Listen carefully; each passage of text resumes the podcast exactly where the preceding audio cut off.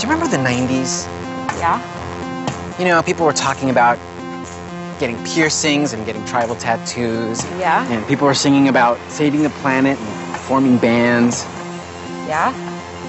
There's a place where that idea still exists as a reality. And I've been there. Where is it? Portland. Oregon? Yeah. Dream of the 90s is alive. Portland, Portland, Portland.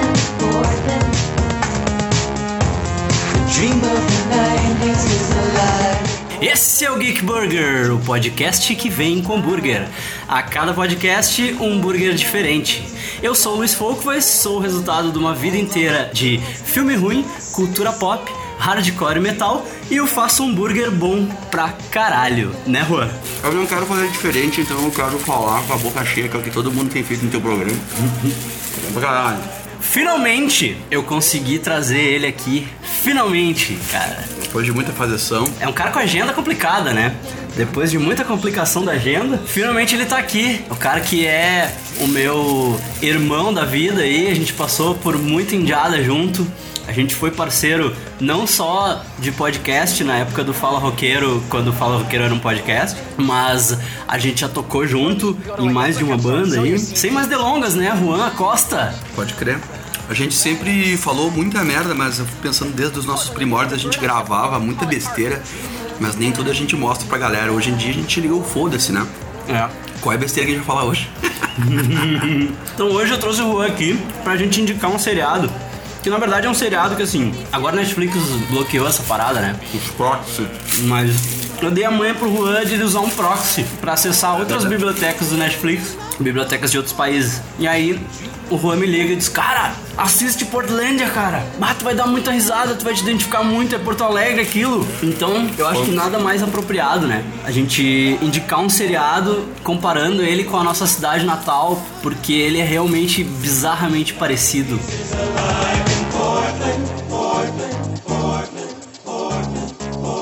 Snoochie boochies. Is this where you turn me into a vampire? Don't forget, 6 TV. I'd buy that for a dollar. Geek Burger. Remember when people were content to be unambitious, sleep till 11, and just hang out with their friends? I mean, they had no occupations whatsoever, maybe working a couple hours a week at a coffee shop. Right? I thought that died out a long time ago. Not in Portland. Portland is a city where young people go to retire.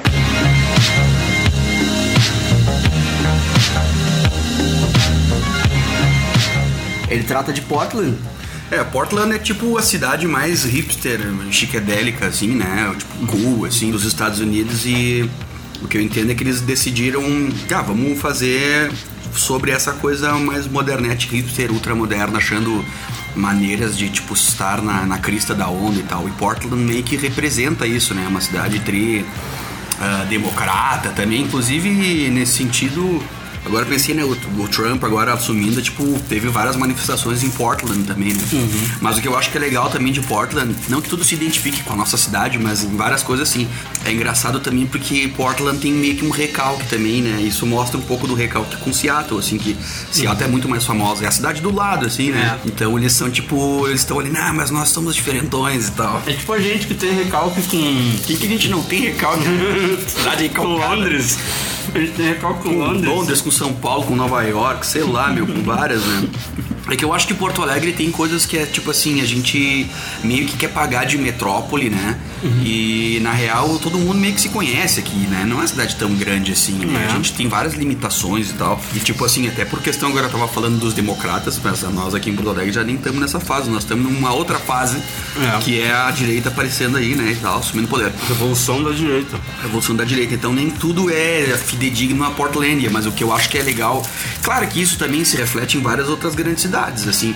Mas é, Portland tem essa coisa de ser uma cidade menor também, né? Ao mesmo tempo quer ser, tipo, quer estar na, na frente, mas é uma cidade pequena, assim. E tem uma, muita coisa que tu enxerga em Porto Alegre, assim, do movimento dessa coisa super ultra orgânica, da consciência, do politicamente correto e tal. Tudo isso eles refletem nesse seriado, assim. E é legal porque eles vão criando personagens que são sempre os mesmos caras que fazem e locais que eles se inspiram, assim. Já vi alguns sites que dizem, tipo, ah, de onde eles tiraram tal lugar, assim, que eles mostram ali. Tem um deles que é o que eles mais mostram, inclusive, que é o dos mais do caralho, que é a livraria, do Women and Women First, que é os dois caras, depois tu se dá conta que. Eu, eu, por um momento, eu achava que o cara era meio. tipo. o. o Laerte, assim, tá ligado? Crossdresser. Mas tal. não, ele é uma Mas mulher. não, ele é uma mulher. Ele tá fazendo papel de mulher, ele faz isso direto. E eles invertem, inclusive. Eles né? invertem, ela faz papel de homem também. They encouraged you to be weird. It was just an amazing time where people would go to see something like the Jim Rose Sideshow Circus and watch someone hang something from their penis. You could grow up to want to be a, a clown. Like people went to clown school. I gave up clowning years ago. Well, in Portland, you don't have to. Portlandia é um seriado americano, foi criado, né, e é escrito pelo Fred Armisen e a Carrie Brownstein. O Fred Armisen era do Saturday Night Live, ele era um cara muito engraçado no Saturday Night Live, ele sempre fazia personagens étnicos, tipo, hispânicos, apesar dele não ser, né, mas ele faz muito bem, assim, ele sempre fazia o Obama, maquiavam ele, ele fazia Obama. A série é produzida pelo Lorne Michaels, que é o produtor do Saturday Night Live, né, e são vários sketches sobre Portland com o Fred e a Carrie fazendo a maioria dos personagens, assim. Direto tem gente que participa, tem gente famosa que participa, assim, mas a base ali é sempre os dois. Então eles têm vários sketchzinhos, assim, que tipo tiram sarro dessas idiosincrasias de Portland, né? Que a gente vai comparar aqui com Porto Alegre, muito por ser, não sei se tem a ver, mas por ser uma cidade portuária também, ter todo esse clima. É, eu não sei exatamente ah, em que sentido, né, de- poderia comparar isso, mas eu acho que geograficamente um pouco sim, por ser uma cidade mais isolada. Tem uma cena também de rock, assim, de música alternativa grande lá e tal, embora não seja uma cidade tenha algum, e aí nós voltamos no recalque de Seattle, que é a concorrente, assim, que todo mundo conhece zilhões de bandas de Seattle, então Portland é uma coisa assim, tu conhece, sei lá, duas ou três bandas ali, sei lá. Eu sei que, tipo, a ideia que eles tiveram pra ser Portland é por isso, né, pela cidade ter sido considerada uma das cidades mais hipster, assim. E aí tu vê, tipo, quando aparece o prefeito, em vários momentos aparece, é o cara, tipo, sentado naquelas bolas de pilates, assim, o cara todo cool e tal, altas coisas prefeito, alternativas prefeito metido a garotão, assim. Anda de bike e tal. Eu sei que tem história que o prefeito de verdade de Portland é o cara que é tipo o empregado do prefeito. Sim, o secretário, Quando, né? ele chama o cara aparece, é o É o prefeito, prefeito de mesmo. né? Portland faz participação na série como secretário do Ah. prefeito. Então, nesse sentido, também, eu acho a fuder que, tipo, eles não ficam com vergonha de, tipo, zoar com Portland. E Portland, tu vê que o próprio prefeito acha do caralho a ideia, entende? De, tipo, de saber se auto-rir, entendeu? A rir de si mesmo. Eu acho que isso, nesse sentido, é do caralho. Durante a abertura, eles filmam várias coisas, né? Coisinhas típicas da cidade, assim. Pontos turísticos, coisas que as pessoas costumam fazer e tal. Tem os caras jogando bike polo, que é uma prática muito comum entre a galera da bike aqui em Porto Alegre. Quem é da bike sabe. E tem um cartaz que diz assim, Keep Portland Weird. Aliás, Portlandia é o nome do. Tem um monumento lá, né? Um gigantão, assim, no, centro de Portland, que é Portlandia, daí que vem o nome. Então, se a gente, como tava falando ali, que nem tu comentou, que poderia ser Porto Alegre, é, se fosse um seriado em Porto Alegre. Isso. Ah, aí, pois é, né? Teria que ser talvez Laçador. Que horror, né? Laçador, não. Foda, né? Nome horrível. Laçador, acho que puxa pro lance de uma cultura meio machista. Não iria ter sentido com Não, não, porque a fase feminista. Eu acho que Porto Alegre, se existisse um seriado igual Portland sobre Porto Alegre, é o nome mais perfeito. Aliás, um beijo pro Juleco, baixista do It's Alright, que foi ele que deu esse nome. Disse, ah, se Portlandia fosse em Porto Alegre, se chamaria Porto Alegre. Só tá aí. Tá aí o nome do episódio. From what I can surmise from what you're positing, it's like Portland's almost an alternative universe. It's like Gore won. The Bush administration never happened. Exactly. Portland, it's almost like cars don't exist, right? Yes. They ride bikes or double-decker bikes. They ride unicycles. They ride the tram. They ride skateboards. Cara, é muito engraçado, assim, porque os troços são meio nonsense, então. Eles criam situações absurdas, exageradas, baseado em determinadas características que a cidade tem, assim, né? Tipo, tem um episódio que eles compram um negócio que eles chamam de CSA, que é Community Supported Agriculture, que é uma cesta com vários produtos orgânicos, né? Cultivados lá. Aí dentro dessa cesta tem uma fruta que eles nunca viram. E não é uma fruta, né? É tipo um ser alienígena espião. e aqui a gente tem também esse tipo de cultura de fazer pacote de assinatura de orgânicos. Eu conheço gente que faz isso. Eu acho que tem um levante em que Porto Alegre ficaria semelhante, tu te identifica, que é essa galera também de tudo ser muito orgânico e tal. Só que de uma maneira engraçada, que eles começam a zoar, né? Essa galera que é chata de tipo, eu como carne, mas assim, ó, do que que ela se alimentou? Como é que ela passou a vida dela, sabe? Quanto espaço ela tinha pra se locomover, pra correr, pra ser feliz? Esse bicho que eu tô comendo, ele foi feliz? Tem todo esse lance, eles zoam com isso, assim. E eu acho que tem uma galera aqui que é preocupada com esse tipo de coisa, assim, de querer comer organicamente. Tudo bem, né? Mas que tem. Que eu acho que tem uma galera que se passa e é nesse sentido que o programa vai zoando lá, que é legal, né? Das contradições também dos caras. Isso é muito trilha, a questão de também de seguir tendência, de seguir modinha. É tudo muito zoação, assim.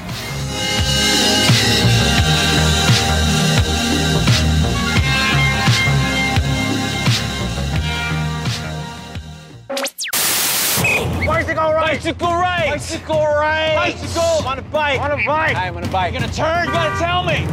Watch out. Bike. Bike. Bike. Bike. Bike. cars, man. Why? I don't have a driver's license. I don't need it. In a bike lane here. Hey, I get this whole lane. Ten feet rule. Oregon state law. Ten feet. Hey, birds. You guys have little bikes.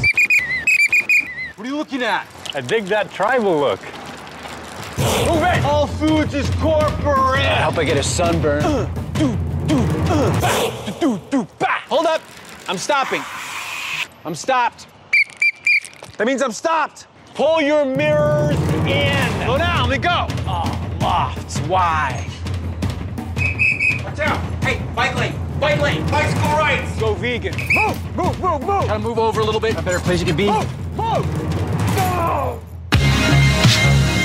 Sempre tem algum ponto contraditório nos personagens que é muito legal. Tipo, o cara da massa crítica. O ciclista. Tem uma hora ele tá conversando, assim, ele tá tomando água e ele fica tocando fora os copos de plástico, assim, toma um gole e toca fora, pega outro, assim, tá ligado? Tal.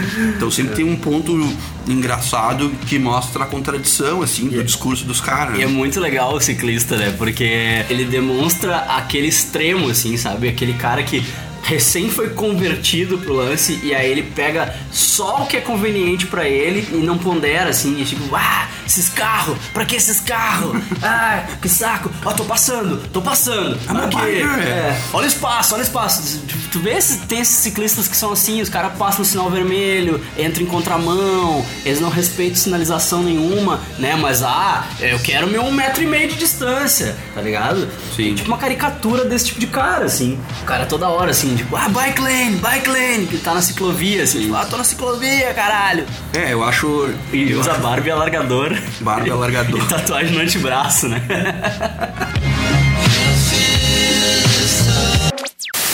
Hi, welcome to Women and Women First. Hi. I'm actually just like getting a bunch of books for class for my women's studies Oh, class. Do you have like a computer system where I can just look it up? No, no, we tell don't. you? We're that computer. We're the, you're. Okay. Um, different daughters, mm-hmm. vaginas, and owner's manual. Hold on, slow down. Different daughters. We carry. If we we could order that for you, it'll take a year to get here. Mm-hmm. It has to be written. Yeah, and who's your teacher? Marilyn Candle. Mm-hmm. She's a little odd looking, isn't she?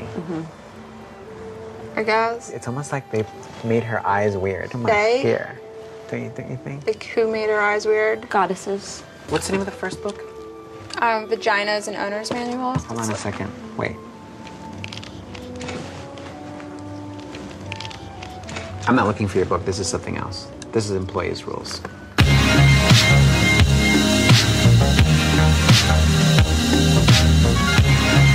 Tem um monte de coisa do caralho muito engraçada, só que também a, a ideia não é dar muito spoiler, né? A ideia é a gente deixar as pessoas com vontade de ver, eu acho, né?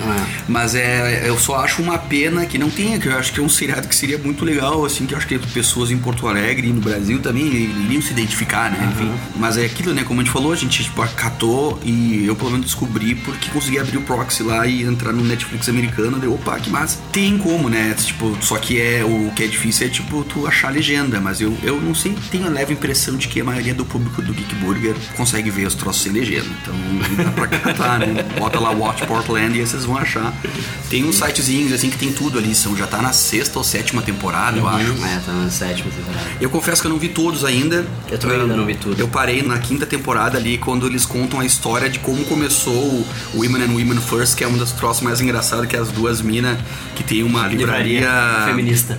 feminista, assim, então elas estão sempre tentando converter as pessoas e tal quando elas entram ali. Só tal. que elas são muito self-centered, assim, tipo, aí às vezes a pessoa entra ali, quer ajuda, quer comprar alguma coisa, e aí elas estão envolvidas com elas mesmas, assim, tem, um que entra uma guria, a guria quer uns livros, e aí elas, tá, você tem um computador que eu possa procurar e tal? Não, não, eu sou o computador. eu sou o computador. Aí eu vou ver pra ti esse livro aí. Aí, tipo, começa a folhear um caderno, assim. Daí a guria, tipo, pensa, tá, ela tá procurando meu livro, né? Aí ela olha pra guria e diz assim, não tô vendo teu livro, tô vendo um outro negócio aqui. tipo, não tem nada a ver com teu livro. É muito, bom. Não, e a mina fica apontando, ah, eu quero aquele livro lá, tipo, tira, tira o dedo. Cada vez que tu me aponta o dedo, eu vejo um pênis. Não isso. é uns troços muito neuróticos. É assim. muito bom, cara. Ah, aquele livro eu não tô conseguindo alcançar, não vou, não vou poder te vender ele hoje. Mas eu pego, eu digo, não, não, eu- tá, tá fora do meu alcance aqui, eu não tô conseguindo, não vou, vou te vender ele hoje. É, Eu acho que é genial, assim, tentando comparar, sei lá, se fosse fazer um contexto brasileiro, é um pouco daquela coisa de sketch que tinha, só que aquilo era mais monotemático, mas um pouco da lógica dos normais, assim, que era um casal sempre que fazia e tal. Só que nesse caso, cada sketch vai mudando os personagens, né? Mas a base sempre são aqueles dois. E é legal porque eles que escrevem, então tu vê que eles têm uma sincronia muito legal, assim, de piada, de viagem, assim, ao mesmo tempo que é muito a ver com nossos tempos de hoje, assim, que é a a necessidade da galera dessa geração de estar tá na crista da onda no sentido de, tipo, achar uma, uma coisa que, tipo, que Eu quero ser diferente, É, mas ao mesmo tempo eu quero ser igual. que não se enquadra no sistema e tal, e aí tem que achar uma outra coisa pra. Eu quero saca? pertencer a uma tribo, mas eu quero que essa tribo seja totalmente diferente de tudo. É, isso, isso, essa que é a pilha, né? E ao mesmo tempo tem um lance contraditório com aquilo que tá rolando, assim, que é o que a gente basicamente vê muito da galera. É, pelo Facebook a gente vê muita galera discutindo isso, né? Ou sei lá, agora me vem assim, tipo aquela galera que bota no Facebook que virou, sei lá, vegana. Aham, sabe? anuncia, anuncia. Anuncia, assim. Ah, isso é uma das coisas que o ciclista fala quando ele tá andando, se xingando assim, ele diz, Go vegan! totalmente aleatório, não tem porquê. É legal isso, né? Que ao mesmo tempo, assim, tá, trata essas coisas e trata também dessa coisa engraçada, assim, do- da revolução que as pessoas querem ter internas, do politicamente correto, de, de achar uma coisa nova e tal.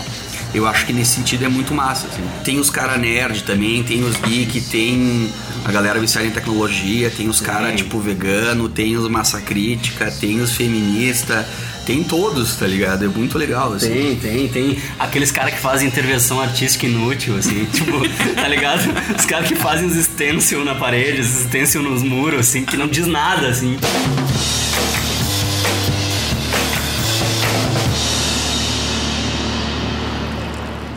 Não sei de quando esse seriado, assim, ele começou. Eu chuto que é 2010, 2011 ele começou, mais ou menos, né? E pelo jeito não vai parar, assim. Que não é um... por aí, porque o Fred Armisen saiu do Saturday Night Live por aí, assim. É. E aí ele saiu e logo fez essa série. É, eu chuto que é por aí, 2010, 2011 que começou, mas ele também não é assim um, não é um seriado ultra mega bombado, claro que não. Tu vê que é tipo, não tem muita grana envolvida, dá pra ver que o troço é feito pra Claro, ser é. tipo roteiro, sem muita firula. barato. O negócio é texto, né? Tem um bom texto e tal, tem uma boa história pra contar.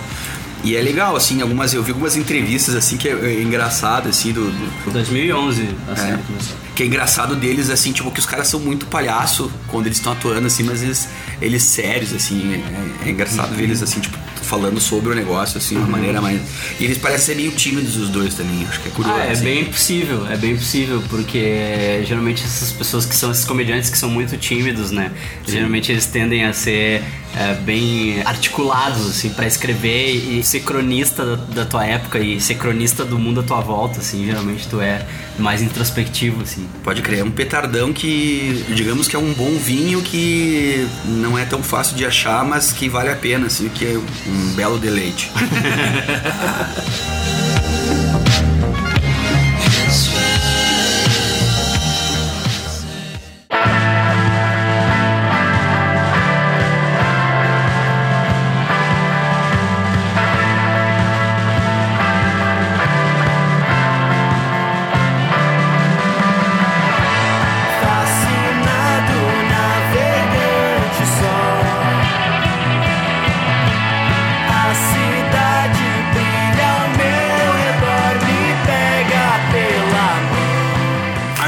pode comparar Portlandia com Porto Alegre de forma mais profunda, assim, falando um pouco da cena local, assim, né? Aproveitar que tu te manteve ativo na cena roqueira de Porto Alegre, assim como eu imagino que é a cena roqueira de Portland, pelo pouco que eles mostram no programa, assim, a cena de Porto Alegre é bem peculiar também, né? Eu tentei sair já várias vezes, cara, eu não consigo. é o instinto maior de gastar dinheiro. Eu mantenho o ensaio, né? Nesse momento eu saí, acabei de sair de uma banda, né? Não faz um mês. Pois é, Baby Budas, e Os baby budas, na real, não, nem tem nada de budismo mesmo. A Aham. galera nem é muito assim. Nem é muito ligada nisso, então eu não sei, né? por que esse nome, Baby Budas? Eu acho que é porque quando entrei já a banda já tava encaminhada, né? Eu fiquei um ano na banda, na real, tinha outro batera. E os guris gostaram, tem o Buda Baby, uma música da Grafo Rest Harmônica também, tem a relação com o Marcelo Birk, que é que foi professor do Bruno, eu toquei com o Marcelo também uma época. Mas eu não sei, acho eu que é por aí, um pouco por aí. E gostam do nome, porque era sonoro e tal, ficou esse nome aí. De budismo eu nunca vi nada dos guris, assim, acho que seria mais, sei lá, então mais pra cultura judaica do que teria que ser Baby Judas. né? O pequeno traidor, Baby Judas. Mas seria legal também. Fica a dica aí. Né? Bandas de black metal aí, ó. Todas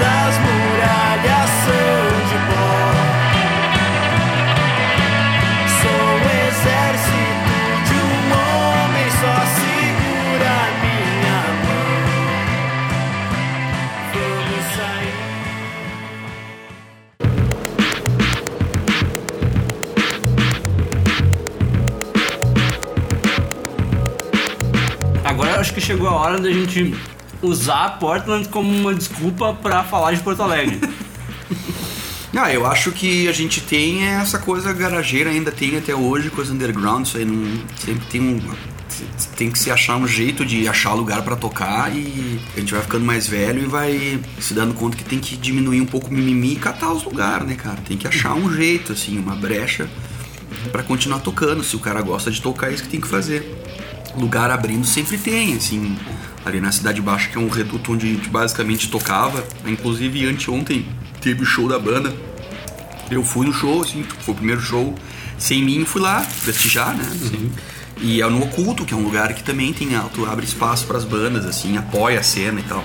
E eu acho que é isso, assim, basicamente a gente tá agora num momento da vida que um fonograma não vale nada, na real, né? Tu pode gravar, tipo, como nós estamos gravando aqui, né? Estamos gravando um podcast na tua mesa, na tua sala aqui de casa. Isso, é. E a gente poderia estar gravando um disco. Aliás, a gente já fez isso. Já fez isso em casa, inclusive. né? Então, é como a banalização, assim, do processo do disco, ela é, né, tipo, já qualquer um pode fazer e tal, meio que desvalorizou essa coisa ritualística do disco, né? E eu acho que isso aí ainda as pessoas estão aprendendo a lidar com esse novo formato, que a música foi o primeiro, acho que, a tomar mais tufo, assim, a música e o cinema, as duas artes que mais tomaram esse tufo da revolução digital, né? É, mas o cinema nem tanto, né? Porque tu não consegue reproduzir a experiência em casa. É, tem isso, né? Teoricamente tu não conseguiria reproduzir a experiência de num show também em casa, mas muita gente reclama que tem menos gente nos shows, né? Sei lá, cara. também. Mas eu acho que isso, ao mesmo tempo que é que o cinema tem o lance de tu sabe que tu ir no cinema é uma experiência diferente, tu sai abalado do cinema, tu sai chocado, tu tem que digerir aquilo que tu viu se o filme é bom, né? Essa experiência que tu não vai ter olhando o filme no Netflix. Não vai ter, cara. Desculpa dizer, mas não vai rolar. Ela vai ser muito mais sutil, né? Mas claro que existe aquela parcela das pessoas que não dá tanta bola pra esse tipo de experiência. O negócio é ver o filme, entendeu? Então daí por isso que tem gente que se sujeita a comprar do camelô o filme baixado, né, filmado, do do cinema. A pessoa, ah, aqui ó, olha como eu sou malandrão. Vou ver em casa por 5 pila o filme que tá dando no cinema a 30 pila. Tá, tu vai ver, só que tu vai ver da câmera de alguém que foi no cinema e filmou tosco com um áudio de merda Sim. e ainda pagou por isso, sabe? Tá sustentando o traficante. traficante de filme.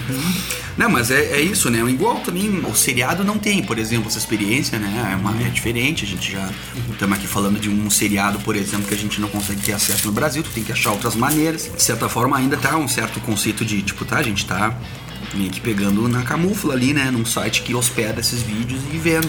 Mas que fique bem claro, eu sou completamente a favor do compartilhamento de arquivo. O que eu não sou a favor é do cara vendendo isso na esquina. Agora, se tu tem uma conexão de internet e tu quer baixar um filme pra ver, eu não sou contra isso, sabe? Porque, pensa só, o seriado, por exemplo, tá? O seriado passa na TV americana. Lá nos Estados Unidos, na semana seguinte, tu já consegue ver aquele episódio no site do canal, em qualidade HD, de graça, sem propaganda. Então, tipo, pensa que tem alguém que pega e grava no Tivo e ripa aquele arquivo, consegue, tipo, decriptar aquele arquivo, transformar ele no MP4 ou no MKV ou no AVI, ou que seja, jogar ele pra um torrent, entendeu? Sabe? Olha o tempo que leva pra fazer isso, sabe? E a pessoa não ganha nada, cara. Ganha o quê? E aí chega aqui no Brasil, tem equipes e equipes que fazem legendas que muitas vezes são melhores do que as legendas que chegam comercialmente quando o troço é lançado em DVD, entendeu? Sim. Sem ganhar um centavo por isso, sabe? Isso é amor, cara. Isso é amor, isso é tu querer passar o conhecimento adiante, né? Difundir, é, abrir a cabeça das pessoas quanto a, a mais coisas. Tipo, tem, existe um mundo de coisas sendo produzida nesse momento, sabe? Sabe que agora tu falou isso aí, eu também ataco às vezes na- no campo da tradução, né? E aí, as professoras lá da em tradução eram trimordida com essa galera. Vocês chamam de, sei lá como é que era o termo que usavam, né? De community translation, sei lá o quê. E nós chamamos eles de máfia.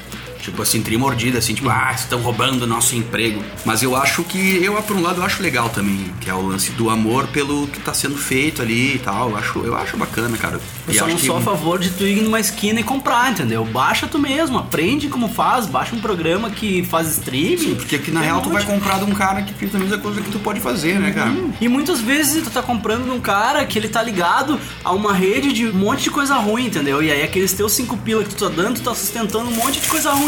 É tipo isso. Ah, eu acho que o, o cinema e a música passaram por processos assim também. Eu acho que a música agora tá se encaminhando pra um- algo mais palpável, assim, em termos de ter uma, uma, uma- uma logística melhor, assim, na internet, fora os grandes bambambãs, assim, da Vivo lá, sei lá o que, saca?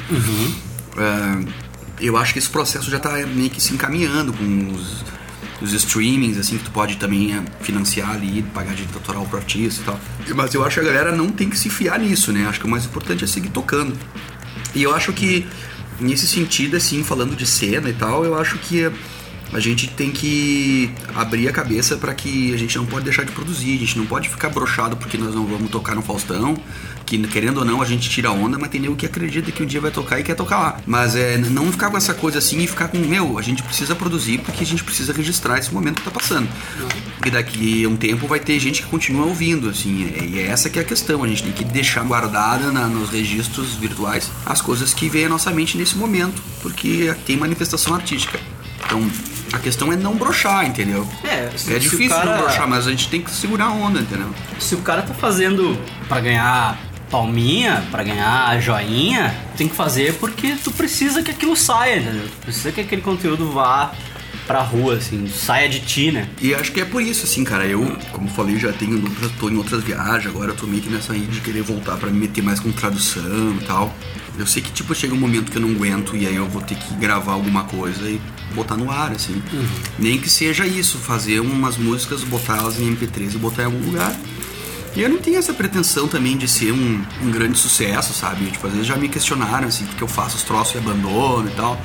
Mas, meu, eu não tô interessado em ser um cara que vai fazer sucesso, entende? A minha preocupação é, é jogar ali nas coisas que eu gosto de fazer, que eu acho que é legal e que eu quero que as pessoas escutem. E não precisa ser milhões de pessoas ouvindo, sabe? Se vai durar, só o tempo vai dizer, entendeu? Só o Deus do tempo. Esse aí que vai te dizer assim se aquilo que tu faz é relevante o suficiente pra durar 20, 30 anos as pessoas quererem continuar ouvindo, entendeu? E outra pensando o que que é o sucesso, dependendo do sucesso, cara. Tem coisas que eu realmente eu não quero, cara, sinceramente. Eu, ah, eu tô muito mais pro Portland, que é um troço muito menor e muito mais divertido do que um bagulho blockbuster.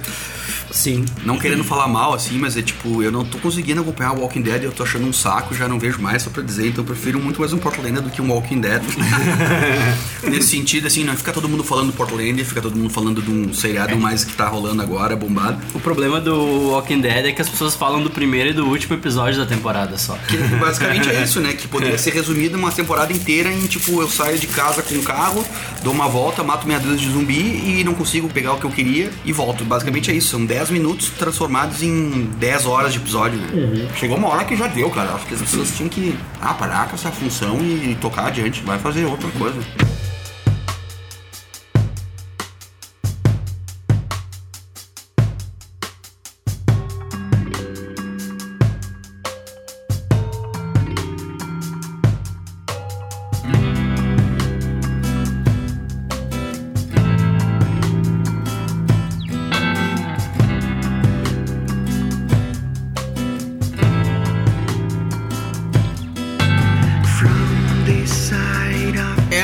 Entra outra característica de Porto Alegre que é igual ao Portlandia, Qual? que é o hype, né? É tu olhar pra não ficar de fora do hype, sabe? Naquele momento em que as pessoas estão falando na rede social, saiu o episódio novo e aí todo mundo começa a falar na rede social, tipo, tu não precisa nem assistir porque todo mundo já te contou o episódio, sabe? Tu já sabe tudo que vai acontecer, tu sabe quem é o maluquinho que vai tomar a tacapada na cara, entendeu? Tudo bem, ah, eu não, nunca fui muito dodói com spoiler, assim, a minha opinião sobre spoiler é bem peculiar, assim, não, não sou dodói com isso. Mas o que me assusta é o hype, sabe? O que me assusta é ver gente que eu nunca fazia ideia que a pessoa assistia aquilo, porque nunca tinha visto comentar sobre aquilo. E aí porque, né, tá no hype, assim, tipo, ah, quero fazer parte dessa festa, né? Também quero. Tipo Game of Thrones, assim, que Tipo todo Game mundo fica Thrones. falando. Tipo Game of Thrones. Pois é, eu entendo isso. Agora voltando assim, eu pensei agora nessas nas minhas professoras aí quando eu tava nessa, nesse pós aí de tradução que era- não sei quem foi que falou, tinha uma assim que falava, não, mas, mas eu tenho que ver. Eu tenho que ver. Quando era na época que tinha uma temporada nova do Game of Thrones, ela, não, mas eu tenho que ver, porque senão, né, gente, a gente vai ficando pra trás. Então, tu vê até que lance no, na questão do ensino, assim, entendeu? Tem que ver, senão eu não vou entender as piadas no Facebook, é, né? é, tipo isso. Então tem uma necessidade pra tu ficar atualizado do que tá rolando, senão. Eu, sinceramente, assim, eu parei de olhar Game of Thrones na quinta temporada porque eu dormia em todos os episódios, eu tava achando muito chato.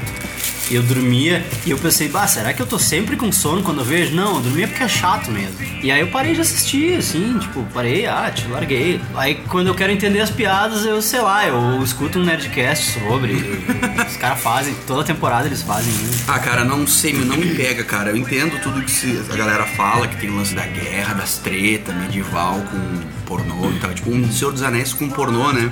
Mas aí, tipo, tu consegue achar isso de outras maneiras que no Game of Thrones. né? Tu vai num porno tudo, tu vê, e tu pode... Tu pode ver a versão pornô de Senhor dos Anéis, né? É, também. Mas, cara, sei lá, também te confesso que eu não, eu não me acho um cara muito viciado em séries, assim. Eu acho que eu, ultimamente, nos últimos anos, tenho visto mais. Mas eu nunca fui muito ligado nisso. São fases, assim. Tem alguns que eu curto e não tenho necessidade de conhecer todos, assim. Mas eu entendo isso, que, tipo, também tem uma coisa de a gente, pra não ficar muito pra trás, assim.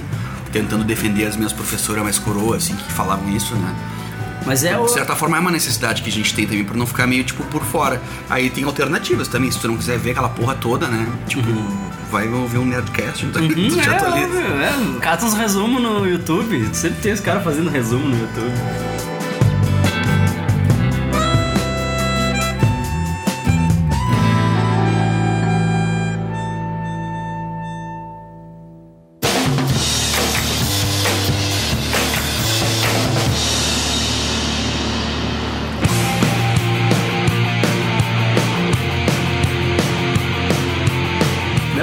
Exemplo de hype, né? Assim. Tem um episódio do Portland que tem um lugar de brunch novo que abre, assim.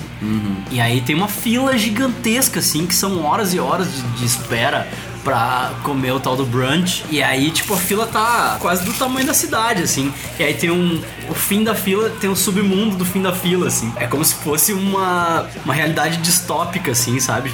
Pós-apocalíptico, assim. No final da fila, assim. O final da fila é pós-apocalíptico e tal.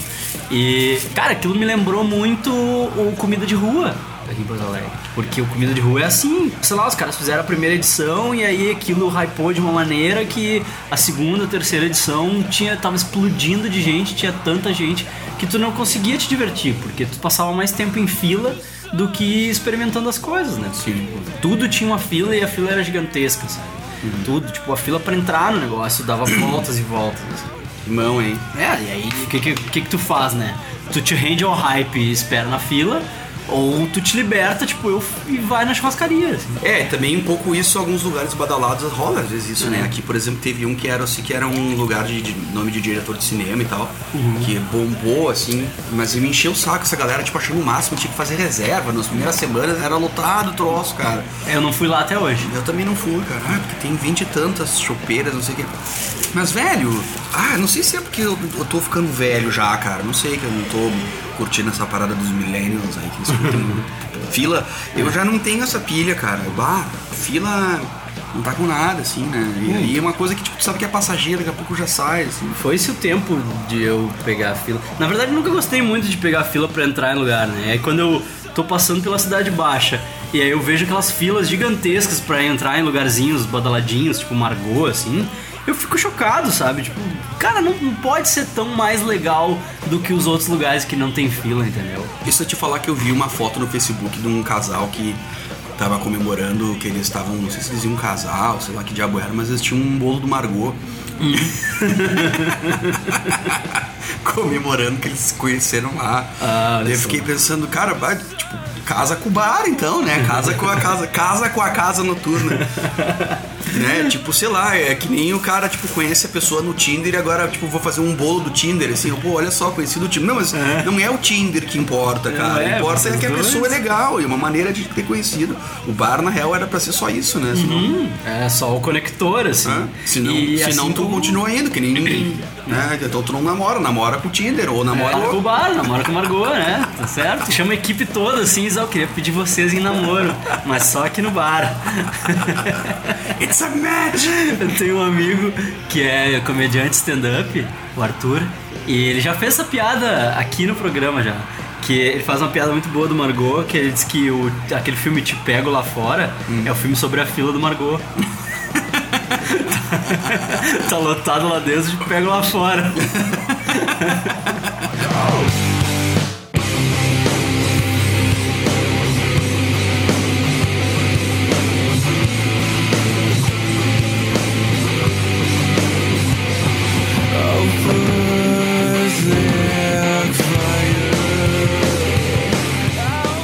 é, isso também, né? Uma coisa que talvez, quando a gente é mais guri, talvez não queira assumir essas coisas pra não pagar de tiozão, de velho. assim. Não faz sentido depois que tu passa um tempo da tua vida que tu sabe que, tipo, depois da noite já vem o amanhecer. Não faz sentido tu ficar enfrentando tanta fila pra um troço que, meu, tá perdendo teu tempo ali, vai fazer outra coisa, sei lá, me enche o saco, coisa de muita fila pra entrar num lugar. É o hype. Porque é badalado, entendeu?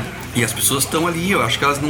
Elas como é que tu vai dizer um pros poder outros? meio, meio magnético, não sei o que que acontece. Como é que tu vai dizer pros outros que tu não foi, né? É, tu não tá O que, com- que é? A modernidade não chegou aí ainda? É, necessidade de ser moderno, sei lá. Mas eu acho que ao mesmo tempo que tem a necessidade de ser hype e tal, e aí puxando pro Portland, que eu acho que ele também trata muito da necessidade de buscar uma coisa mais orgânica, né? também, dessa coisa da galera querer comprar mais disco. Eu acho engraçado isso, né? A gente tá numa fase assim que as putas querem voltar ao troço mais natureba, assim, né? Produzir sua própria cerveja. A gente tá voltando aos básicos, né? É isso, o vinil voltou, aí tem todo o lance dos orgânicos, né? Tem todo o lance do veganismo, toda essa mudança, assim, que tu vê cada vez mais pessoas aderindo, assim. Não digo que eu vou aderir, mas, né, tipo, tô vendo acontecer, assim. Pois é, e tem uma grande maioria que parece que faz pra boca pra fora, isso que é engraçado Aham. também. Essa coisa de anunciar no Facebook, cara, se tu te converteu em alguma coisa, tu não precisa anunciar para outras pessoas. Então, esse, se a coisa tá dentro de ti, tu não precisa provar pros outros. Tem um comediante, o Joe Rogan, que ele era lutador de MMA e ator e tal. O cara é muito genial, assim. E ele faz stand-up também. E ele faz essa piada sobre os veganos. Ele diz, ah, não conheço nenhum vegano. Tu já conheceu algum vegano surpresa? Um vegano que tu não sabia que era vegano? Nunca. Eu acho que não Como existe. assim você é vegano? É, acho que não existe, assim. Tá, em defesa dos veganos eu conheço um. O Peter, que era a batera da Porks Cutlet. A vida toda ele era vegano e eu não sabia. Aí o- ele tava tocando comigo num projeto, eu, ele, o Bruno Pomer e o Juleco. E isso que a gente falou, ah, vamos comer no Cavanhas lá. Ele, ah, não posso, não tem nada pra mim lá. Eu disse, por quê? Ah, que eu sou vegano. Eu disse, Desde quando tu é vegano? "Ah, Desde sempre. Minha família inteira é. E, tipo, sabe? É o, Pois, né? é o vegano de berço. Sim, é aquele que não advoga. Ele é, e ele é, parece que o Peter é meio uruguai também, né? Ele é uruguaio. Uruguaio vegano, né? É, o pai dele é uruguai. Agora, falando em Peter, podia tocar um Porks aí, hein? Uhum, tá tocando de fundo aí. Foi selecionado na hora.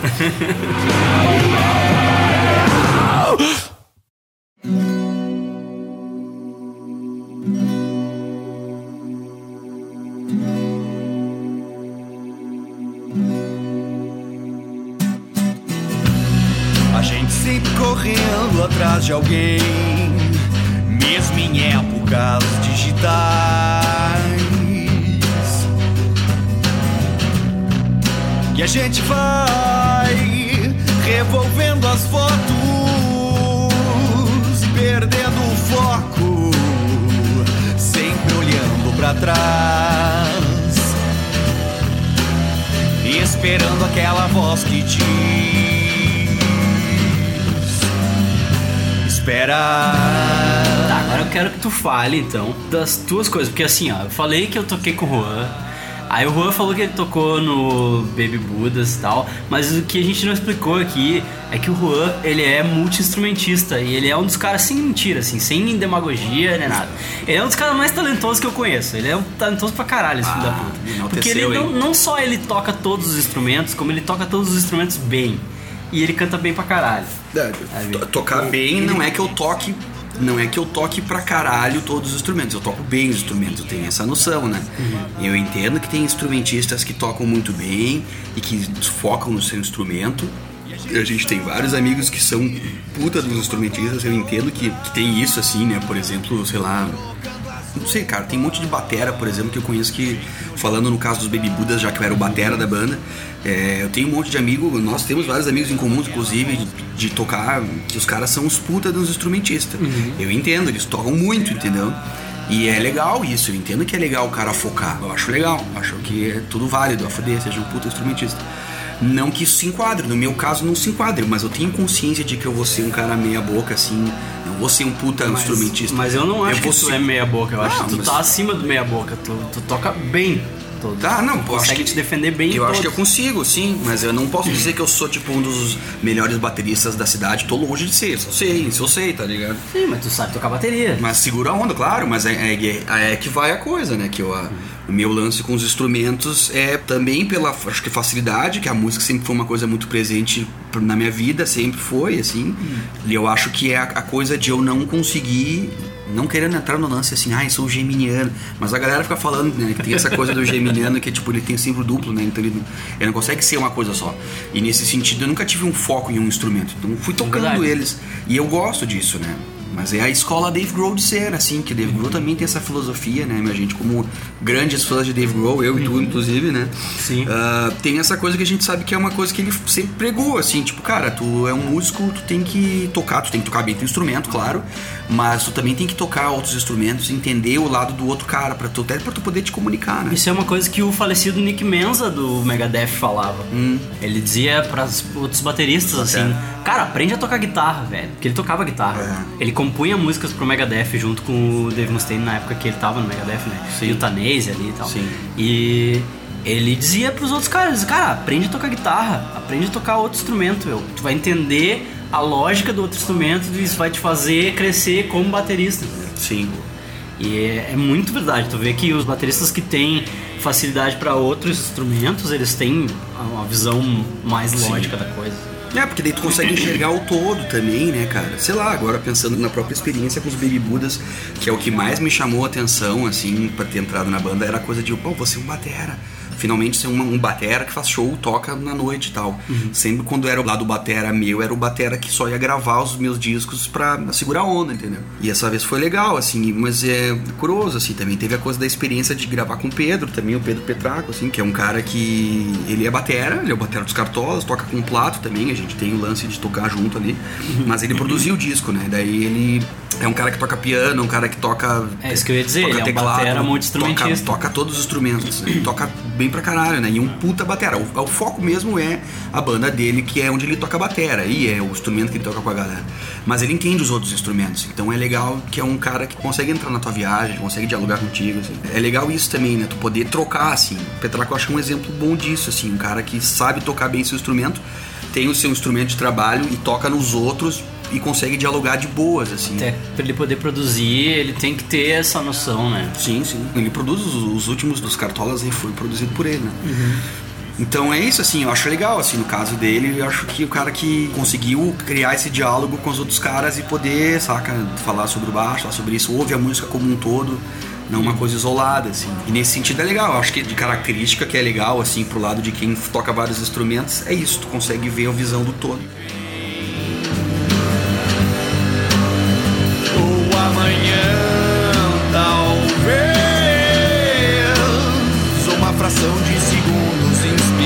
Talvez, uma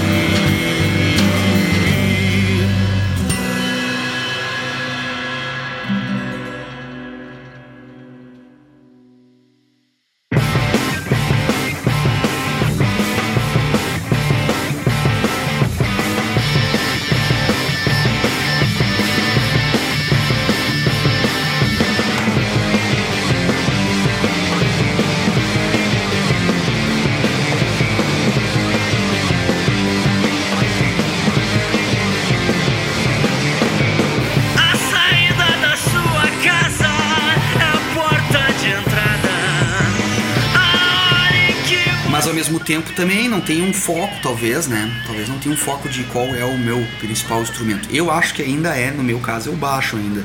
Que é o instrumento que eu mais toquei, assim, no percentual com as bandas, e é o instrumento que eu mais eu acho que consigo me destacar. Eu poderia dizer assim, não, eu toco bem baixo, sou um bom baixista. Eu tocaria num show e acho que as pessoas iriam vir assim, ah meu, tu toca bem baixo, saca? já a batera já não sei, eu quebro o galho, entendeu? É, não, a gente teve o Alamod Space, que é o projeto que nós dois gravamos juntos, só nós dois, né? Que tu fez o baixo, fez o teclado. É, que é isso também. Tu é um cara. Tu, tu toca baixo também, mas tu é um cara, tu é um cara guitarrista, né? E é Eu, isso, eu não assim, sou tu- baixista, eu, Eu acho seguro o baixo ali. E eu acho que tu te destaca muito bem na guitarra, então é isso. No nosso caso, né? É, seria meio estúpido eu querer ficar tocando guitarra, sendo que tipo, a gente consegue. Eu entendo o que tu faz na guitarra e sei que tu vai conseguir reproduzir muito melhor do que alguma coisa que eu fosse fazer.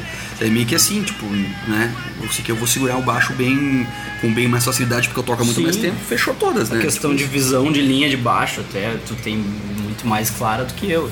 É, eu- mas é isso aí. Eu acho que é uma questão de tipo. Também, cara, o lance da música tem a ver muito com qual é o instrumento que tu tem contato, né? Se eu for parar pra pensar, quando eu era piá, o primeiro instrumento fora o violão, meu primeiro instrumento foi o violão. Mas eu queria ser batera. Desde criança, eu lembro que eu ficava batucando, assim. E meu pai era um que metia pilha fraca. Ah, vai tocar um outro instrumento, depois vou ter que estar levando essa bateria aí pro show. É, eu, eu quando eu manifestei interesse em ser baterista, lá com meus 12 anos, meu pai disse assim, né, vai fazer barulho pra tua mãe, incomodar tua mãe, não, eu vou te dar uma guitarra. Tá. É, eu acho que talvez esse sonho reprimido aí as pessoas hoje em dia conseguem meio que, que engambelam neles com Guitar Hero, assim, com os instrumentinhos, né, e tal. É. Ou comprando uma bateria eletrônica já não incomoda tanto. Eu sou zero pra tocar bateria. É, Eu mas aí- programar ela. Mas né? então, pra onde eu tava indo na viagem era isso, que tipo assim, também tem muito a ver com o instrumento que tu vai ter contato, né? Tipo assim, se um cara é, pode ver, assim, um cara que geralmente os caras que são muito instrumentistas e tocam bem pra caramba e tal, não é o meu caso, mas é o caso de vários, assim, que não precisa ficar mencionando aqui. Mas é tu pensar assim, são caras que têm contato com músicos desde criança, desde cedo, assim, que veem o troço acontecendo já há bastante tempo e podem tocar, né? Então aí tu tem acesso a, um, por exemplo, uma bateria desde cedo, tu tem acesso a um baixo. No meu caso, o baixo foi o instrumento elétrico primeiro que eu tive em casa, porque meu irmão era baixista, então eu tocava no baixo dele.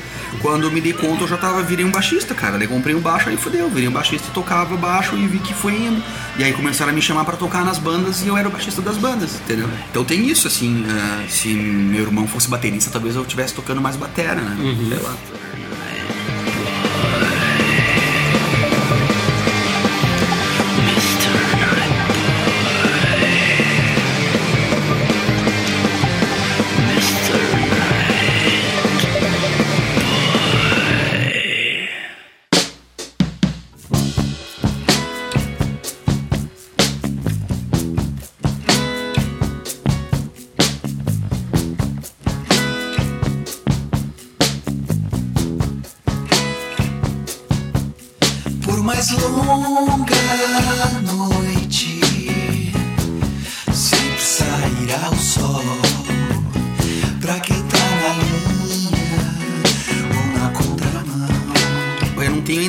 Que eu vou fazer.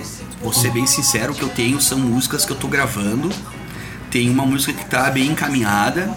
São músicas que refletem a minha vida nos últimos dois anos, assim, de tipo. o que habita na minha mente, agora que eu tô mais assim, numa fase mais solitária da vida, assim, morando, digamos, sem muita companhia dentro de casa, né? Vamos, supor, vamos chamar assim. E isso também, obviamente, interfere no teu processo criativo, né? Então tem coisas novas que estão aparecendo mesmo na época com os Baby Budas, assim, que eu já vinha tocando e fazendo coisas em casa, mas que não se encaixariam na banda. E aí eu sabia disso, que não tinha nada a ver com o som que a banda faz. Porque o som da banda é uma pegada mais anos 60, assim, né? É, mas tem uma Meio pegada mais psicodélica, assim. referências de anos 60, não que não tenham a ver com coisas contemporâneas, tem, assim. A galera gosta muito de Tame Impala, que é uma banda de agora, embora tenha uma roupagem né, dos anos 60 e tal. pra insistir. Deixa entrar um pouco de ar.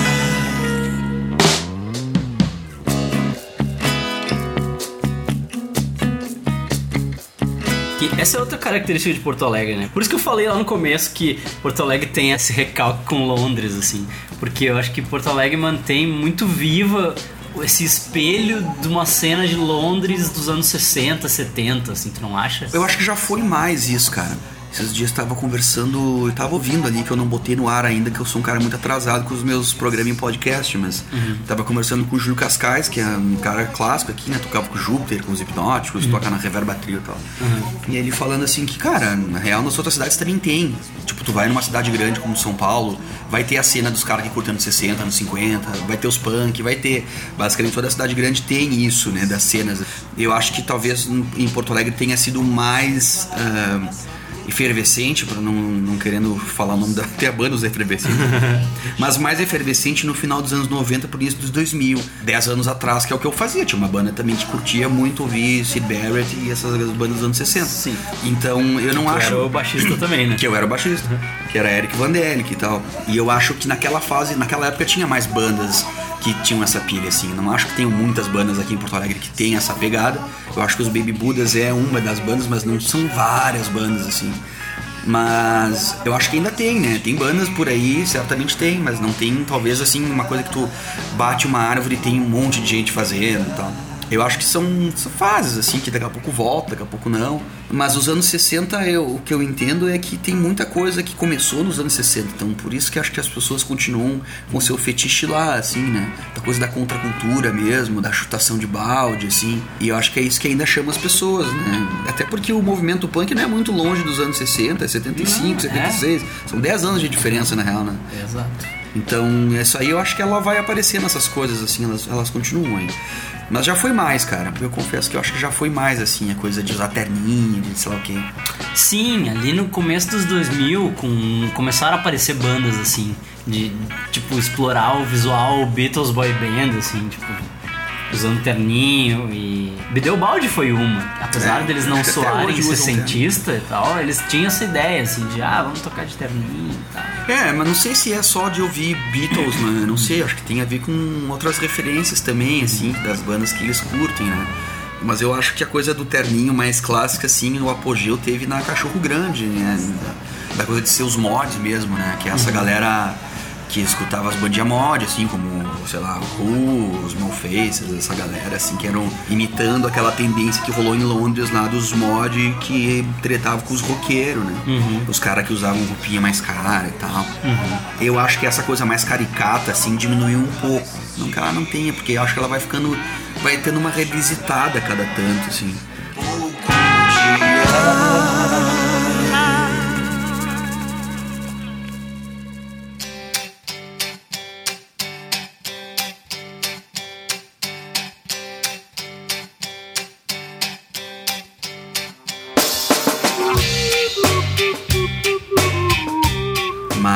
É que é muito louco, assim, a fase que a gente tá da vida não tem muito. Ah, ninguém nunca fez isso antes, né?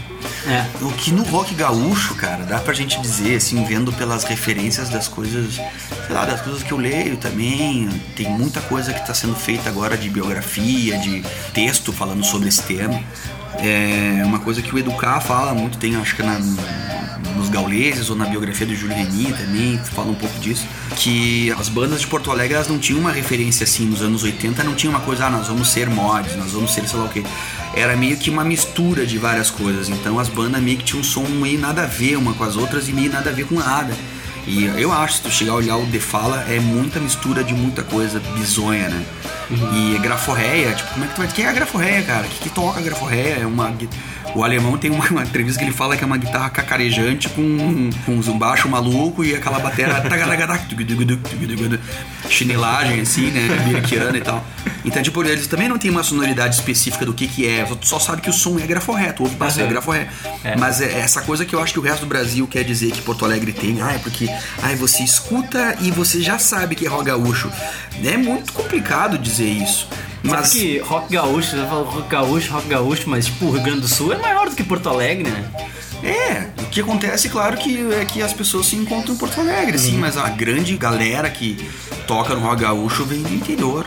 Mas se tu pensar nisso também, a cena londrina também, né, cara? Os- todo mundo veio do interior, né? Pink Floyd veio de Cambridge, os Beatles vieram de Liverpool, é, os Stones, tá? Mas aí ele vai pegando outros caras, assim, tu vai achar, de Birmingham, tem os caras de, ah, de Manchester, tem várias bandas de vários lugares que iam pra Londres porque era o centro do país.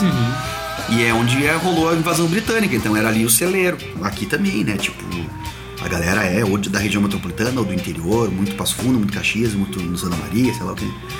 Mas voltando nessa viagem que eu acho que Porto Alegre tem, que não é muito diferente de qualquer outra cena que tenha rolado no mundo, a gente poderia pensar nos punks, a gente poderia pensar no grunge também.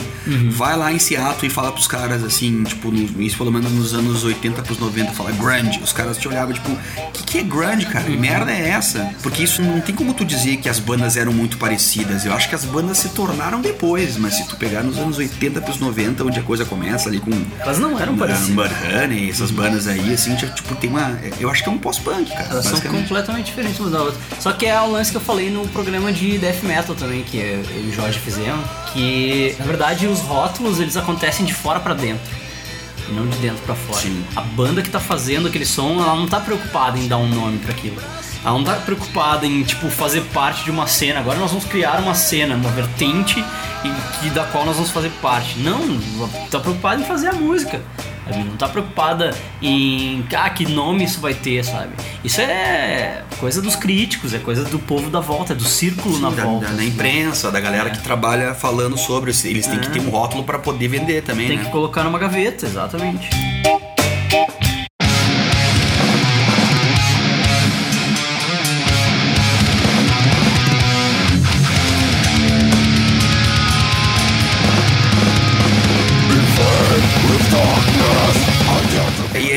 Também, assim, que eu acho que a gente tá, a gente tá falando aí, como eu comentei, do rock gaúcho, que começa ali, acho que mesmo, o boom mesmo em 84, 85. E hoje a gente, sei lá, tem uma coisa meio difusa, assim, porque é rock gaúcho, beleza, mas se a gente for pensar, tem um monte de banda que é gaúcha que se destaca em outras coisas que não só o segmento rock, assim, né? Que aí já vai pra uma coisa, eu acho que mais segmentada ainda, que é a coisa do. Enfim, a questão do metal também, tem banda de heavy metal, banda de thrash metal, Porto Alegre, banda de death metal, que conseguiu uma projeção internacional muito maior do que qualquer outra banda do rock gaúcho. E que toca por aí, faz turnê lá fora e tal. A gente poderia citar várias aqui, né? Hybria fez isso. Rebellion. O Rebellion agora voltou pra fazer. Crismo fez isso. ah, dá pra puxar mais aí. Ah, de Strauss, acho que também já fez essas aí. Já fez as suas, mas acho não sei se vocês chegaram a fazer alguma turnê muito longa. Mas tem o Entorment que fez também. Então, é, tem toda uma galera que aí já nós estamos entrando numa coisa que é isso que é o curioso também, né? Que a gente tá falando de uma cena de metal, mas aí tu vai dizer assim, existe algum elemento que diga, ah, essa banda é de metal de, de Porto Alegre, dá pra ver de longe que é de Porto Alegre. Tem alguma coisa assim? Tem, cara. Não tem, né? Que é o tal do Brazilian Death Metal, né? Que os caras rotularam lá no começo dos 2000. Que, tipo, tá, não tem nada característico do Brasil, assim, sabe? Foi só uma maneira de tentar botar essas bandas numa mesma gaveta pra vender Pra vender uma de Crisium, né? assim, sabe? Tipo, ah, o Crisium estourou e eles são da onde? Ah, eles são do Brasil. E eles, quando eles estouraram, eles faziam uma coisa bem diferente de tudo, assim, tipo, Sim. ninguém fazia uma coisa tão extrema quanto eles, assim, que eles pregavam essa coisa, ah, nós não temos muita influência externa, assim, a gente faz o metal que a gente propõe, que é tipo metal, metal puro, assim, entre aspas, né? Que eles queriam fazer, que era essa coisa extrema do início ao fim, sabe? Sem muito respiro, sem muita influência cadenciada e nada. Sim. Agora eles são totalmente diferentes, não fazem mais isso, mas no começo, quando eles apareceram, eles eram assim, e eles ganharam o mundo de assalto, assim, com Sim. isso. Porque não tinha uma banda que fizesse exatamente isso, sabe? E aí os caras começaram a tentar achar outras bandas que fizessem a mesma coisa, viessem do Brasil pra ter o mesmo argumento de venda, sabe? Tipo, ah, tu gosta de Crisium? Olha essas outras bandas brasileiras aqui. E aí o que aconteceu? As bandas brasileiras começaram a se ajustar a esse tipo de arquétipo, assim. O Rebellion é uma que tá nessa leva aí, sim, como eram amigos dos caras e tal, mas, tipo, o Cris é mais velho que eles, então eu como acompanhei que os caras eram meus vizinhos até hoje, dá pra dizer isso, meio que são ainda. Ah, eu acho que tem, né? Tem, realmente tem uma coisa deles estarem naquela época, eles são desde os anos 90, né? Já tocavam e tal.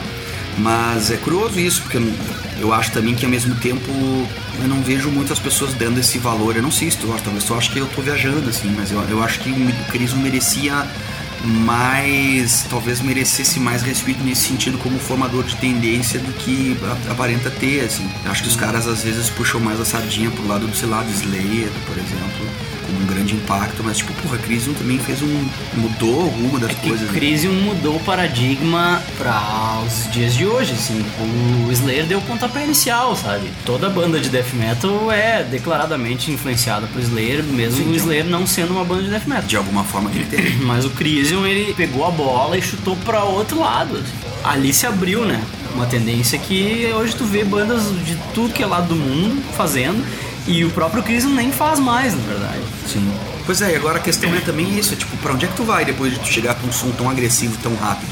E aí tu vai ficando velho e tu quer pisar no freio. É, que eu acho que o, o momento que a gente tá dando, nesses últimos anos, assim, desde os anos 2000, eu acho que tem isso, assim, que a gente tá revisitando um monte de coisa por uma necessidade de reciclar coisas, né?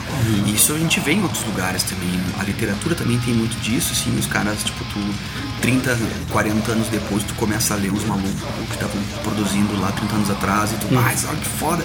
E aí uma escola X influencia a que veio depois, assim, né? Isso, é. E eu acho que um pouco que talvez essa tendência tenha começado a acontecer na música. A gente também tem que pensar que a música pop, nesse sentido que a gente conhece hoje, ela é recente, né, cara? Desde os anos 50, ali, pós-guerra. Então, antes não era uma coisa assim tão gigante como virou, como foram os Beatles, como os Stones e tal. É, isso foi a revolução do século XX, tem muito a ver, assim. E que também é meio que evidente que isso não tem por que durar eternamente, né, cara? A música, ela era uma coisa muito mais sutil, a sua a manifestação, assim. Porra, se a gente for pensar também, os discos mesmo começaram no final do século XIX, começo do século XX, então em 50 anos os caras levaram essa indústria pop, cresceu o bagulho de uma maneira e que não necessariamente tem que se manter assim pro resto da vida. Então as coisas então vão se adequando. E eu acho que talvez tenha isso, assim, que talvez a gente tenha que se desapegar da necessidade de virar pop e sim fazer uma coisa sólida, uma música legal e pensar sempre no teu som. Ah. E gente interessada em ouvir o que tá sendo feito sempre vai ter, cara. É, que é o meio que o meu lema com o podcast também, né? Fazer o que me interessa, sabe? Fazer o que eu tô afim, sabe? Eu lembro que tu tinha perguntado pra mim assim, ah, tu não vai fazer um de Walking Dead pra aproveitar o hype, não sei o quê. É. Eu disse, cara, tem um monte de gente fazendo, sabe? Eu até assisto Walking Dead e tal, eventualmente, assim, deixo rolar a temporada inteira, depois eu baixo e assisto um atrás do outro, assim. É, alguns episódios são legais e tal, mas tipo, não me rendo tanto ao hype, assim. Pra mim, sei lá, é mais interessante falar de outras coisas que os outros podcasts não estão falando, sabe? Sim. E, e quem gostou vem junto, sabe? É, Eu procuro falar de coisas que eu sei que eu curto e que eu não vejo tanta gente falando, assim, sabe? Algumas coisas até vejo gente falando e tal, mas eu quero falar igual, mas tipo, tem outras que a maioria eu não vejo tanta gente falando, e aí eu prefiro focar nisso, assim. Pode crer, eu também eu penso nisso também, sabe, cara? Que é mais importante é achar um assunto legal pra falar do que ficar procurando trending topics e coisas assim, pra, tipo, garantir que as pessoas vão te ouvir, né? E aí é que tá, assim, eu não tenho muito me preocupado com quantas pessoas vão me ouvir, em vários sentidos das coisas que eu crio, mas sim o que elas vão ouvir e o que eu tô afim também de falar, o tesão que eu tenho pela coisa. Que é o mais importante, seguir tendo tesão, né? E como é que o cara não vai ter tesão de ficar falando quando o cara vem e come uns burger aí, né, velho? Aí fudeu.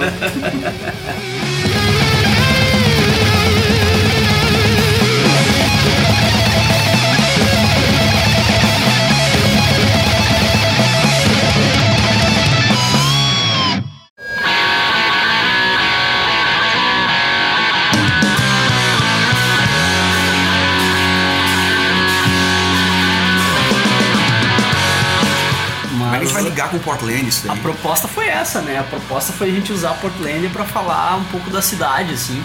E que é um assunto que eu sei que o Juan manja bastante, porque é um universo que ele gosta bastante de estar inserido, assim. Portland Esse- ou Porto Alegre? Esse universo de Porto Alegre. Ah, cara, a gente tá aqui, a gente mora aqui, tem que dar um jeito também, saca? Tem coisas que não rolam aqui e a gente tem que, tipo, achar a gambiarra básica pra fazer as coisas acontecerem, sabe?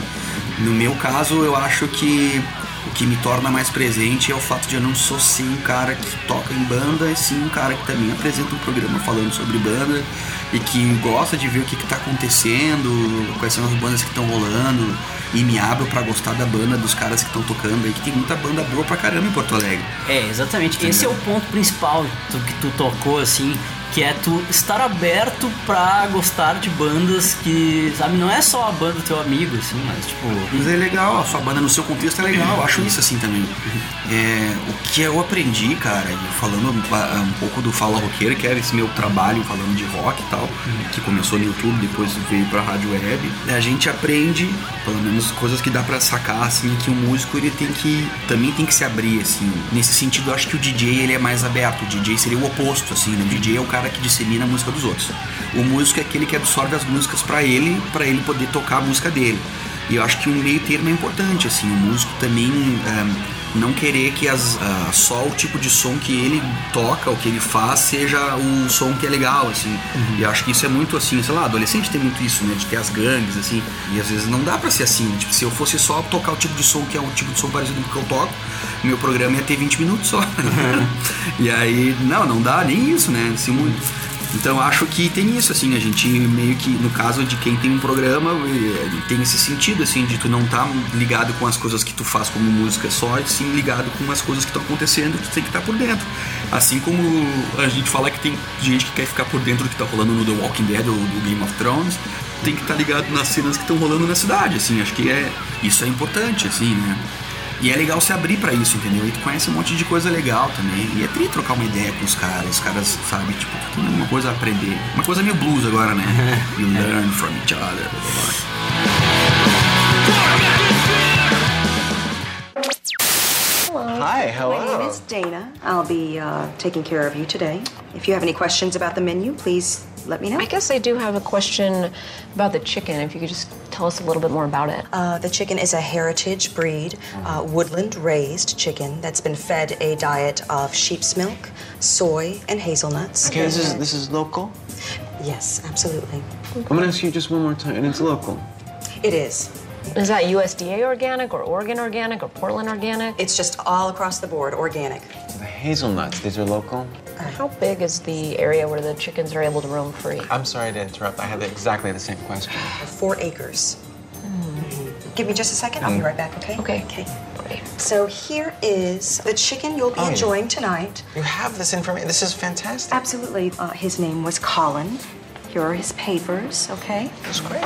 He, he looks like a happy little Yeah. guy who runs around. A lot of friends, other chickens as friends. Putting his little wing around another one and kind of like You know- palling around. I don't know that I can speak to that level of uh, intimate knowledge about him. Um, they do a lot to make sure that their chickens uh, uh, are very happy. É, mas tu falou em a gente fazer uma gambiarra pra conseguir ter as coisas que a gente não tem disponível aqui. Eu vejo muito isso, assim, sabe? Tem cada vez mais ah, coisas acontecendo, tem um movimento acontecendo, assim, de modo a, sei lá, expandir as opções que a gente tem em termos de tudo, assim, tipo, seja de comida, seja de música pra ouvir, festa pra ir, bar pra tomar cerveja, roupa. Existe gente fazendo, tentando fazer diferente, sabe? Eu vejo muito isso. E isso é uma coisa meio hipster de Porto Alegre, assim. Essa coisa do food truck pegou bastante aqui. Se tu for ver há cinco anos atrás, não tinha tanto food truck. Agora tu, tem Sim. truck a rodo, sabe? Inclusive fui convidado pra ir numa festinha de rua daqui a pouco, assim, depois que terminar o programa. que é legal também, mas eu acho bacana, cara. Sinceramente, assim, o que eu acho desse sentido pra Porto Alegre é que a gente vive numa época tão desgraçada, assim, na cidade, com insegurança e. e as pessoas têm medo de andar na rua e a gente tem medo de andar de táxi, vai andar de Uber, que também tem medo de andar na rua porque pode apanhar de taxista, assim, é umas coisas muito loucas e, e talvez nesse sentido eu acho que Porto Alegre pode em alguns momentos se alinhar mais com o The Walking Dead do que com o Portland, né, assim, com um monte de zumbi na rua. Mas eu acho que num momento tão desgraceiro que nós estamos, assim, é importante também ter festas na rua, que essa galera se junte nessa tendência, que seja de festinha assim nas praças, porque é uma maneira de a gente invadir os espaços, sabe? De E ter utilizar coisa os acontecendo. espaços, né? Porque senão daí a malandragem vai tomar conta, entendeu? Então a gente tem que estar na rua, porque eles não vão poder se passar muito quando tá todo mundo na rua, entendeu? E isso tem acontecido bastante, assim, tu vê que a, a galera da bike faz muito isso até. O próprio Portland tem transições, assim, entre um assunto e outro, que eles vão tirar sarro. E eles botam cenas da cidade, assim. E aí tinha uma cena que era justamente isso, tipo, a galera da bike tomando cerveja numa escadaria de uma praça pública, assim. E isso acontece aqui pra caralho, sabe? A galera que se junta e, e vai comprar cerveja barata nos botequinhos e tomar na praça, sabe? Tá cada vez mais acontecendo isso. Em meio a uma época de, de medo e insegurança que a gente vive, eu acho que é importante a gente fazer isso, sabe? E, mostrar que o espaço é nosso, sabe? Não pode ficar trancado em casa com medo de ser assaltado, assim. Acho que quanto mais as pessoas utilizarem o espaço, mais elas vão intimidar o ladrão, né? Eu acho que é por aí. E assim como, sei lá, agora tava vindo de Uber pra cá e o cara do Uber assim, ah, pois é, vi que tem uma festinha, não sei, ali na.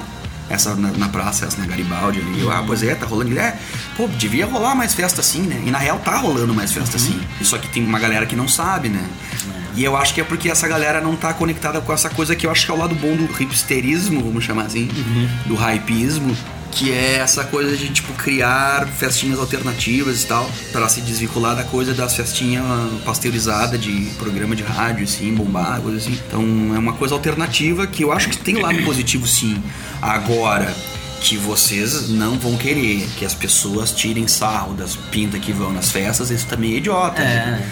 Então é é importante as pessoas terem noção de que alguém tem que contar a história. A gente vai e pode ir nas pracinhas, mas alguém tem que folgar também. Eu acho que é importante a gente também ter um humor consigo mesmo, poxa vida, entendeu? Nesse sentido que eu acho que o Portland é, é muito bom, assim. Né? Tira essa onda. Ele te mostra a, a riqueza cultural de uma cidade tirando uma onda fodida com ela, né? Sim, sim. e não dá pra levar muito ao pé da letra as coisas e se ofender, entendeu? Aí, É, tudo brincadeira. Tem um muito bom, cara. Tem um episódio muito bom que eles estão na praia. É dois góticos na praia.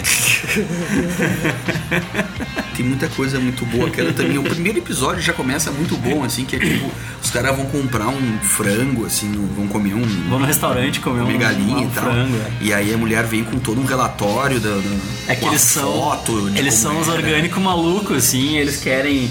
Tipo, ah, como é que é essa galinha? Me fala da tua galinha. Ela é local? Como é que ela foi criada? E a mulher Ela foi todo relatório Com, ela e- foi criada com espaço pra se locomover. Qual é que era a alimentação dela? Ah, era basicamente de amêndoas, não sei o quê. Tá, e a amêndoa é local? É orgânica? foi plantada aqui tal. Aí ela tipo, traz a ficha técnica da galinha, que tem o nome, tem tudo, assim, tipo. Tá, ela foi criada na fazenda tal, tá, então nós vamos lá na fazenda pra olhar. Daí a mulher segura o lugar, eles vão, né? Tipo assim, é, e vai indo, daí chega lá, é um, tipo uma seita o negócio. É um culto, é. E eles entram numa seita maluca, assim, tipo, lavagem anos. cerebral, ficam anos em volta do cara. E todo mundo é as mulheres deles. E o cara que tava ali vira uma mulher também. Automaticamente ganha um vestido, assim. um vestido colonial, assim. Então o troço é muito bizonho, mas é, engraçado, o lance É do aquilo, humor, cara. é aquilo que eu falei, de, de exagerar em torno de uma característica, sabe? Porque tem gente que é assim, que é preocupada de onde vem a comida. Então, tipo, é tu pegar isso e pegar o botão de volume, assim, e virar pra E girar esquerda no máximo. total, pra direita. Ou pra direita, Virar pra dependendo. direita total, é. Ah, mas é isso aí, cara. Eu acho que é um pouco do que talvez Porto Alegre carece um pouco, sabe? O Brasil inteiro nesse sentido. É, a gente tá num momento muito polarizado, assim, né? Cada, é, tu tem dois discursos que não conseguem se comunicar. Se tu tenta ponderar uma coisa pra um lado, o outro lado já te taxa de outra coisa e tal. É. E isso é muito, eu acho, emburrecedor, assim, cara, sabe? É claro que a gente também não pode fingir que não tem nada acontecendo, nada bizarro acontecendo.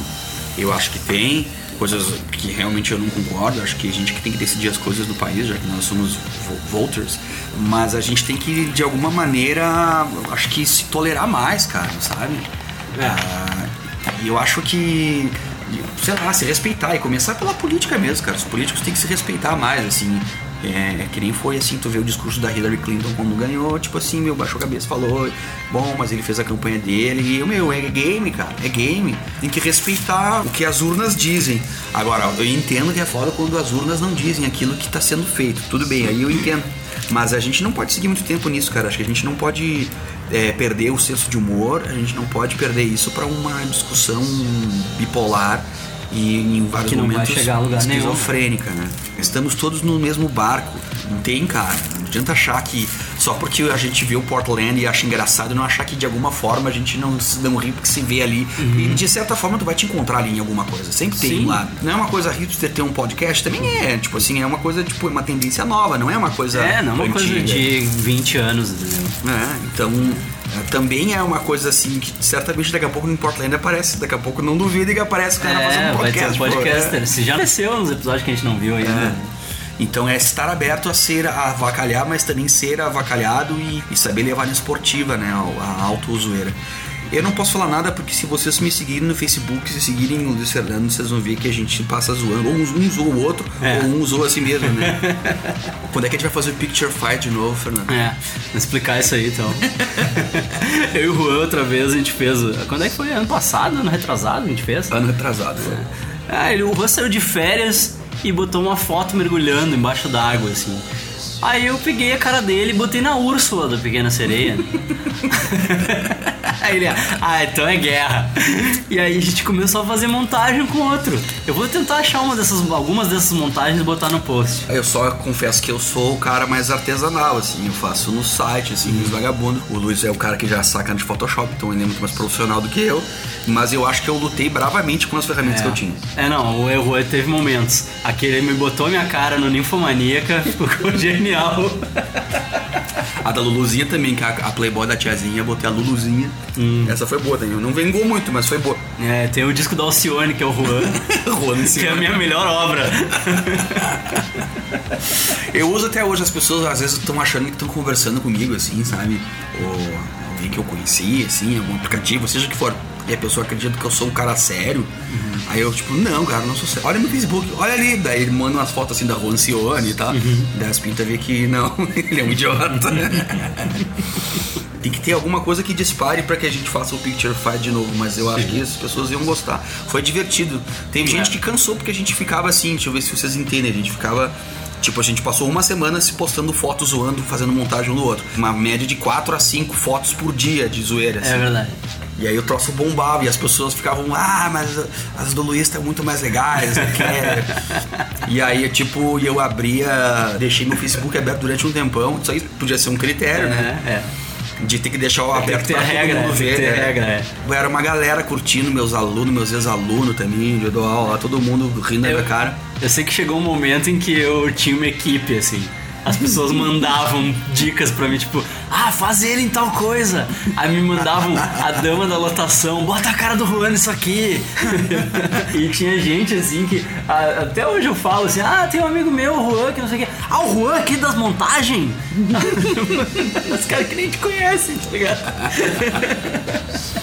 Pois é, não, é divertido. Acho que também é legal isso de trabalhar com o lance da popularidade virtual pra zoeira, né? Zoeira, tipo, é engraçado, assim. Às vezes tu quer fazer uma coisa muito séria, cara. E Eu não se é rola. sério. E aí tu fala umas bobagens e tu escreve só assim, sei lá, faz uma sigla, assim, merda em sigla, e as pessoas acham engraçado aquilo, Uhum. curtem. né? É engraçado também isso de tu pegar uma coisa que é, sabe, que é zoeira e transformar aquilo num mini viral, né? E, vamos dizer assim.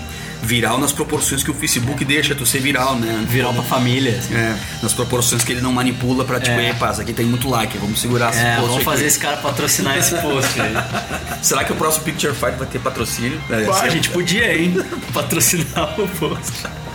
Tu cria uma página, eu crio uma página e a gente fica postando com a página, assim, pra poder patrocinar.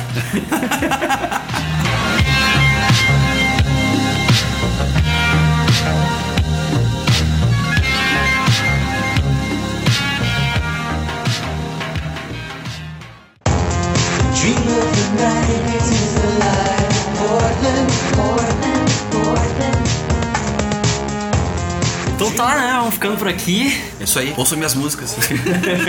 Finalmente consegui trazer o Juan aí pra gente Demorou, né? falar sobre a vida, o universo e tudo mais. Aí. Então, Juan, fala, dá o teu merchan aí pra galera. Eu ainda não postei tudo, certamente vocês vão estar ouvindo em algum momento esse podcast vai ter alguma coisa da música nova, tem uma música nova que tá bem pronta que eu vou trazer.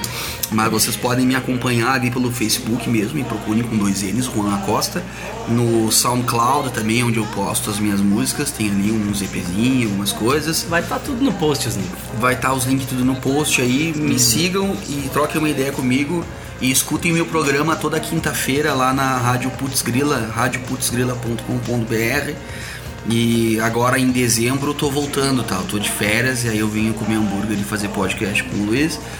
e tá muito bom tá de férias, é bom também dar tempo pra Dá um outras tempo coisas. pra renovar as ideias, né? Renovar as ideias, re- carregar os cartuchos, que é importante também, ainda mais num programa que tem muita música, assim, tu fica tochando muita música, quando vê uma hora acaba, tu tem que botar mais bala né, no potinho do Uber, né?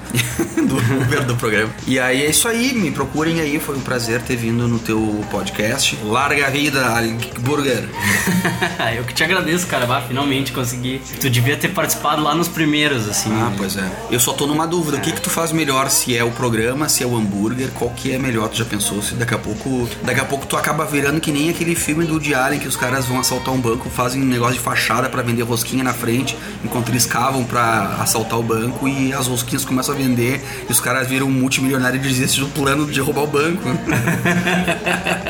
Será que em algum momento não pode ser isso? E daqui a pouco as pessoas vão querer comprar teu hambúrguer, cara. E- É, tu sabe que o Adelino veio gravar aqui e ele falou, cara, tu tinha que fazer, vocês tinham que fazer anti-restaurante. Ah, a casa de vocês aqui, abre a casa de vocês, faz anti-restaurante, pá, isso aqui tá muito bom. que é outra coisa hype de Porto Alegre, né? Os anti-restaurantes. Pois é. Burger é uma coisa que tá crescendo a full em Porto Alegre, hein? Só pra dizer. É verdade. E o teu burger tá melhor do que muito burger aí, só pra falar. É, cara, a gente vai tentando, vai tentando melhorar a coisa. Pode crer. Vamos pensando num então que seja pro próximo programa. Eu não sei qual que tu vai Ah, fazer já, o teu eu já sei o teu próximo programa comigo. E o hambúrguer dessa semana foi, como o Juan, ele é uma cruza de uruguaio com família da serra, assim, eu fiz um hambúrguer de costela feito no fogo, né? Temperada com chimichurri, Ramon e Morones, provolone no pão italiano. Tudo feito aqui na casa, costela moída na casa, o pão feito aqui em casa por mim. Tu moeu a costela aqui? Sim, eu tenho um moedor de carne. Que ninja. E a receita tá toda no post, pra quem quiser fazer igual em casa. E quem gostou do programa e tá afim de contribuir, me manda um e-mail lá em geekburgershow.gmail.com Curtam a página do Facebook, que é sempre bom, a gente sempre atualiza as coisas por lá, assim. Tô sempre postando coisa lá pra deixar a galera saber do que, que tá acontecendo, né, com o Geek Burger. E também tem as camisetas da Vendel, não esqueçam das camisetas da Vendel. Agora tem estampa nova. Ah, eu fiz uma lojinha de camisetas lá na, na, na Vendel e tal. É, tem umas estampas relacionadas ao podcast, né? Sim. Ou não. E tem estampa nova agora, porque eu participei do evento das gurias da Lalo 3051, que foi uma batalha de argumentos entre o Pacific Rim e o Evangelion. Eu defendi o Pacific Rim. E então fiz uma camiseta comemorativa, né? Uma camiseta em homenagem ao evento. Tá bem bonita aí, tá no post. Eu só queria fazer um comentário é, que vocês podem me seguir no Instagram também, a Costa Juan. E lá eu postei umas fotos da gente comendo. E aí eu me dou conta assim, como tem gente que nunca curte as minhas fotos. E aí quando eu posto um hambúrguer sem eu aparecer, vão lá e curtem. Será que é porque eu estou feio? Curtam as fotos com a cara do Juan aí, Por favor. E até a próxima. Falou. You'll be in heaven. The dream of the 90s is alive in Portland. The dream is alive. The dream of the 90s